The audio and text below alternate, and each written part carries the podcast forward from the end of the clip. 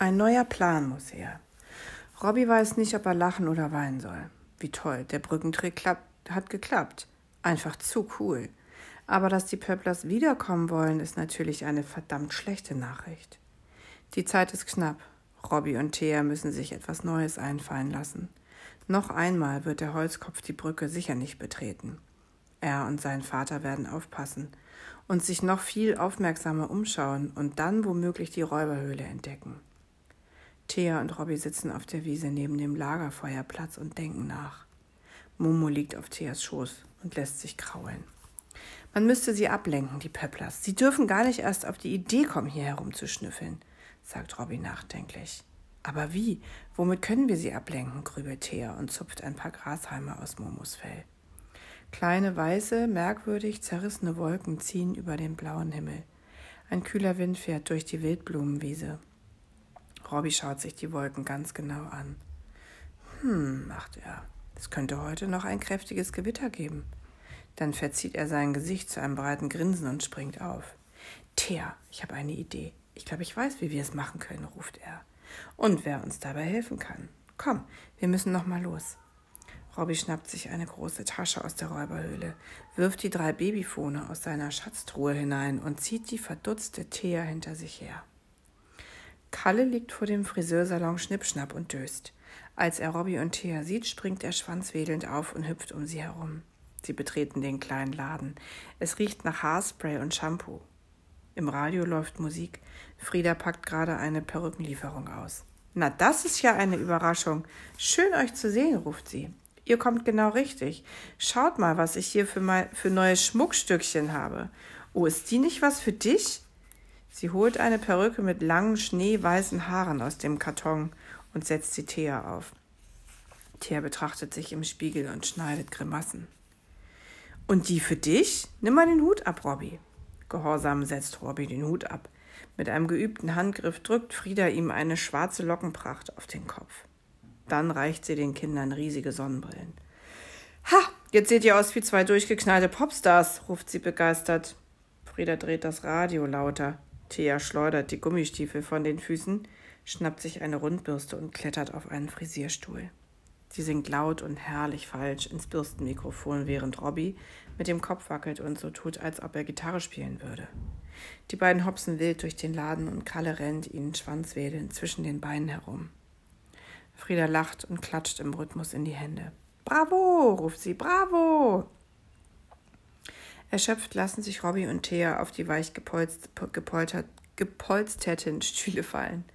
Aus dem Radio tönt ein Nachrichtensprecher. Große Aufregung im Museum von JWD.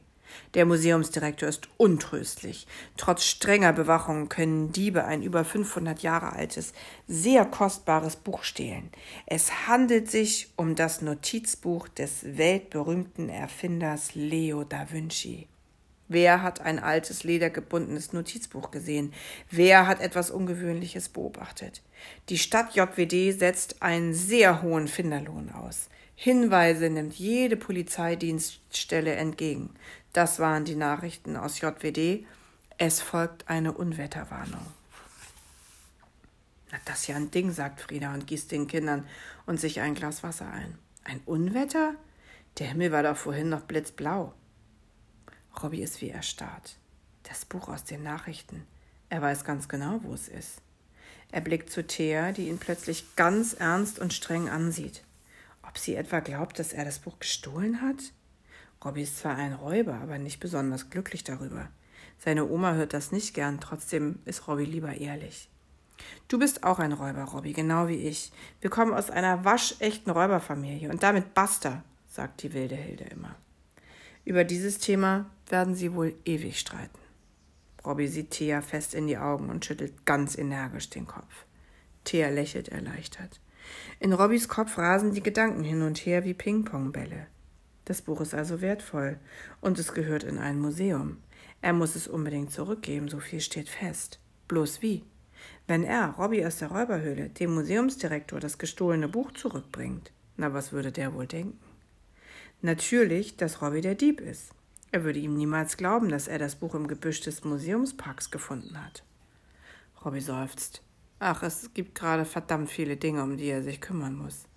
Dabei fällt ihm wieder ein, warum Thea und er eigentlich in den Friseursalon gekommen sind. Er schaut Frieda an. Ich habe eine Bitte, beginnt er. Thea und Frieda hören aufmerksam zu und staunen nicht schlecht über das, was Robby sich ausgedacht hat. Kalle versucht es auch zu verstehen, kapiert jedoch kein Wort. Thea kichert in sich hinein und Frieda nickt fröhlich mit dem Kopf. Das lässt sich alles machen. Dein Plan könnte funktionieren, Robby. Na, dann mal ran an die Arbeit. Zum Glück ist hier heute so wenig los, sagt sie. Und deine Babyfone kannst du natürlich auch gerne hier an den Steckdosen aufladen. Sie arbeiten konzentriert und ohne Pause.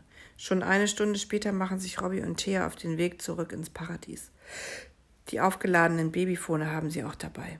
Die große Tüte ist so schwer, dass sie sie zu zweit schleppen müssen. Der Himmel hängt nun voller dunkler, blau-schwarzer Wolken. Immer wieder weht ein starker Wind durch die Straßen. Ein ordentliches Unwetter ist genau das, was wir jetzt brauchen, sagt Robby. Thea nickt. Ja, ein Unwetter wäre perfekt. Im Paradies geht es gleich weiter mit der Arbeit. Als erstes verbessern sie die Tarnung der Räuberhöhle und die des Baumhauses. Noch mehr Sträucher und Äste verdecken jetzt die Hinweise, dass hier jemand lebt. Robby holt zwei Spaten hinter der Räuberhöhle hervor. Gemeinsam mit Thea beginnt er knietiefe Löcher in die Wiese zu graben. Anschließend lassen sie die Gruben unter Gras und Laub verschwinden. Und nun kommt das Wichtigste, sagt Robby. Mit dem Seilzug ziehen sie die große Tüte nach oben ins Baumhaus und dann bauen sie mit Hammer, Nägeln und viel Klebeband an ihre Spezialerfindung. Fertig, sagt Thea nach einer Weile. Wir haben es geschafft. Sieht alles richtig, richtig gut aus. Robby nickt zufrieden. Er betrachtet Momo und Carla, die neben ihnen im Baumhaus sitzen. Auch die beiden Tiere sind bestens vorbereitet. Dann blickt Robby hoch in den Himmel und lächelt. Die blau-schwarzen Wolken sagen ihm, dass alles so funktionieren wird, wie er es sich vorgestellt hat. Und da blitzt es auch schon am Horizont. Robby zählt die Sekunden. Eins, zwei, drei, vier, fünf, sechs, sieben, acht. Brrr, als es donnert, hört Robby auf zu zählen. Thea schaut ihn fragend an. Was machst du da? Ich zähle, wie viele Sekunden zwischen Blitz und Donner liegen. Wenn die Abstände kürzer werden, kommt das Gewitter näher. Werden die Abstände länger, entfernt es sich. Wow, was du alles weißt, staunt Thea. Robby grinst. Zack, ein neuer Blitz zuckt am Himmel. Robby zählt wieder.